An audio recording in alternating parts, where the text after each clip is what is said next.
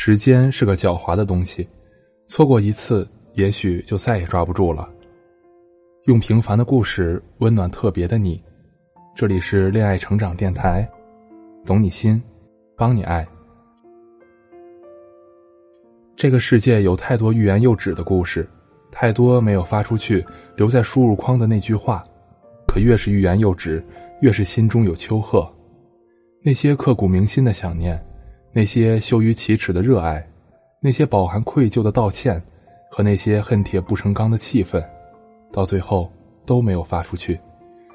确认键确认的是我们怂了，真心变成了口是心非。前两天和欣欣一起看电影的时候，恰巧遇到了她的前男友。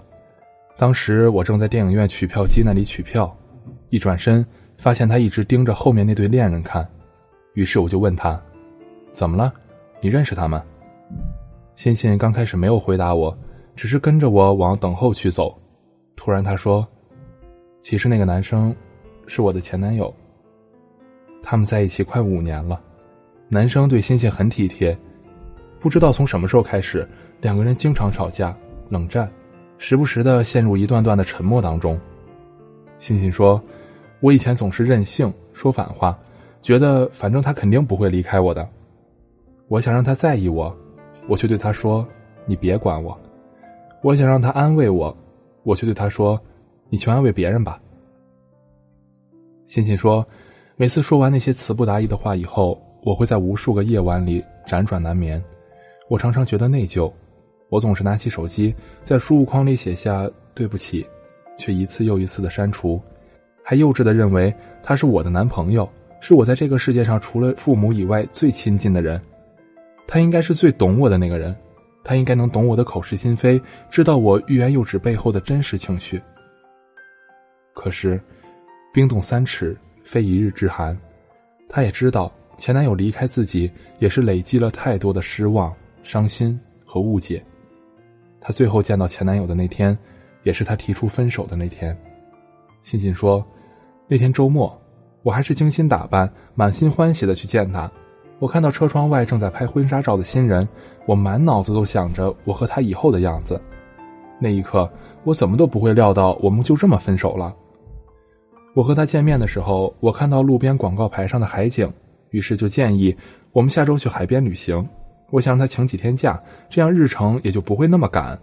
但是他说：“不行啊，这样太仓促了，而且我最近工作很忙，不太好请假。”我也不知道自己哪儿来的火，就蹭蹭往上窜，就开始翻旧账，说他从来不考虑自己，总是别的事儿第一，我第二的狠话。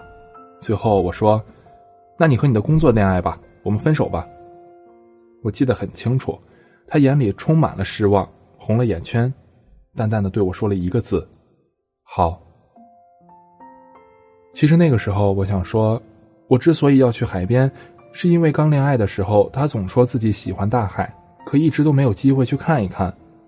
后来我们在一起后，几乎没有一起旅行过，更别说看大海了。回到家以后，我捂着心口大哭。我拿出手机，看到他给我发的短信，说很感谢我，也很对不起我，很希望我以后能过得幸福。我在输入框里输入了又删除，删除了又输入，反反复复，最后我却只发了一个字：嗯。我还是没有说出口，没有说出那句对不起，我很爱你，我不想和你分手。我们每一次的欲言又止里，都藏着那些未曾说出口的情话，最后变成了遗憾。那些反复输入又删掉的话，才是我们内心最真实的情感。明明是担心父母的身体，想让父母不要节省钱，多享受享受，可最终发出去的却只有一句：“这才多少钱呀，花了再赚呗。”远在故乡的父母日夜盼着孩子回家，可每次都说：“我一个人挺好的，你别回来。”孩子在学校受到欺负，想得到父母的安慰和关注，可最后又害怕批评。当父母问怎么了的时候，他却只说了一句：“我没事儿。”你暗恋他很久了，每次结束聊天的时候都想说：“其实我喜欢你，我们可不可以在一起？”可最后你发出去的却只有晚安。麦兜说：“有事情是要说出来的，不要等着对方去领悟，因为对方不是你，不知道你想要什么，等到最后只能是伤心和失望，尤其是感情。我们明明需要对方，担心对方，可是我们为什么要掩饰自己的情绪呢？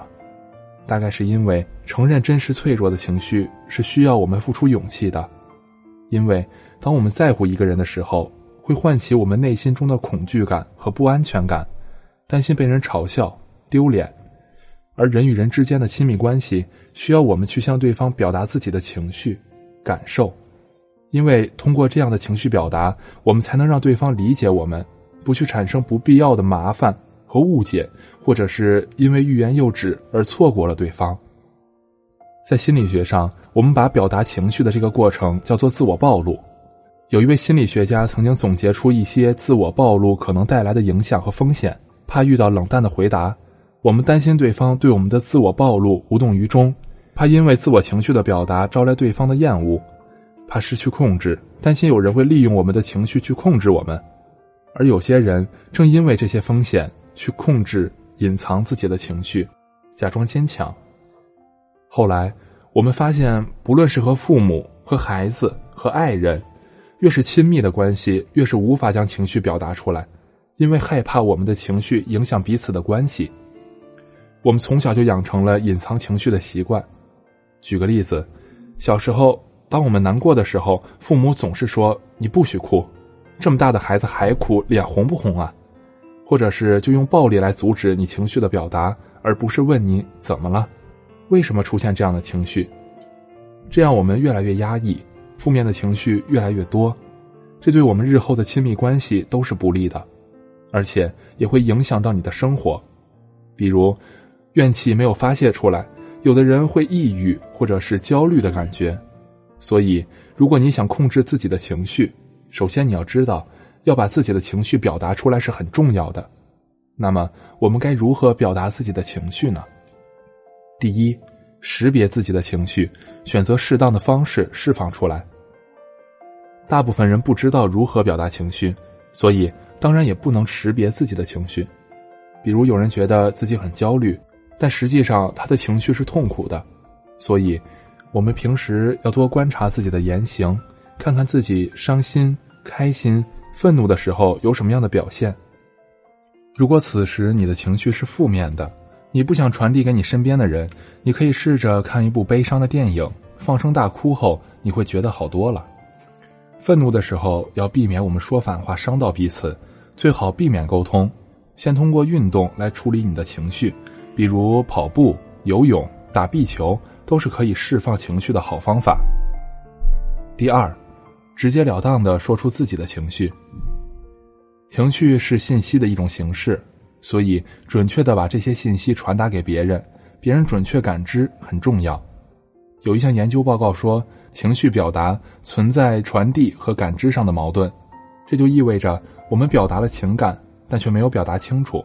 所以我们要避免这个差值，也就是尽可能的不去猜想对方，改掉自己的口是心非。不凭想象捏造现实，准确的描述自己的情绪，说出希望对方为你做什么样的改变。比如，女生觉得男生最近有点忽略她，很想男生能够哄哄她。这个时候，很多女生都会攻击、抱怨对方，但这就是错误的情绪表达。正确的做法是，你可以撒娇说：“你最近联系我很少了，我都有点伤心了，你可以多关心关心我吗？”还有一点要记得。情绪表达并不是百分之百的用语言来输出，但是至少百分之五十关乎到你的语言、语气、肢体动作、表情等因素。心理学家武志红曾经在书中说过，在亲密关系中，无论看起来多么恐惧、冷漠的外表之下，都隐藏着爱。希望有人能够懂你的欲言又止，可我更希望你能够知道，爱背后的情绪值得你勇敢的去表达，因为只有这样。你才能够直面幸福。我们都知道，好言一句三冬暖，恶语伤人六月寒。我们在平时与人相处中都要注意说话言辞和方式，但却往往在面对我们最亲密的人时就忘记了这些事情。明明是关心的话，说出来却变了味道，一句比一句伤人。由此两个人的感情也会因为错误的表达而越来越淡。那要怎样解决沟通表达的问题呢？添加我的小助理微信“恋爱成长零零九”，教你表达爱意的三十六招话术，从此让你们之间的距离越来越近，你们之间的感情也会越谈越甜蜜。宝贝儿们，晚安。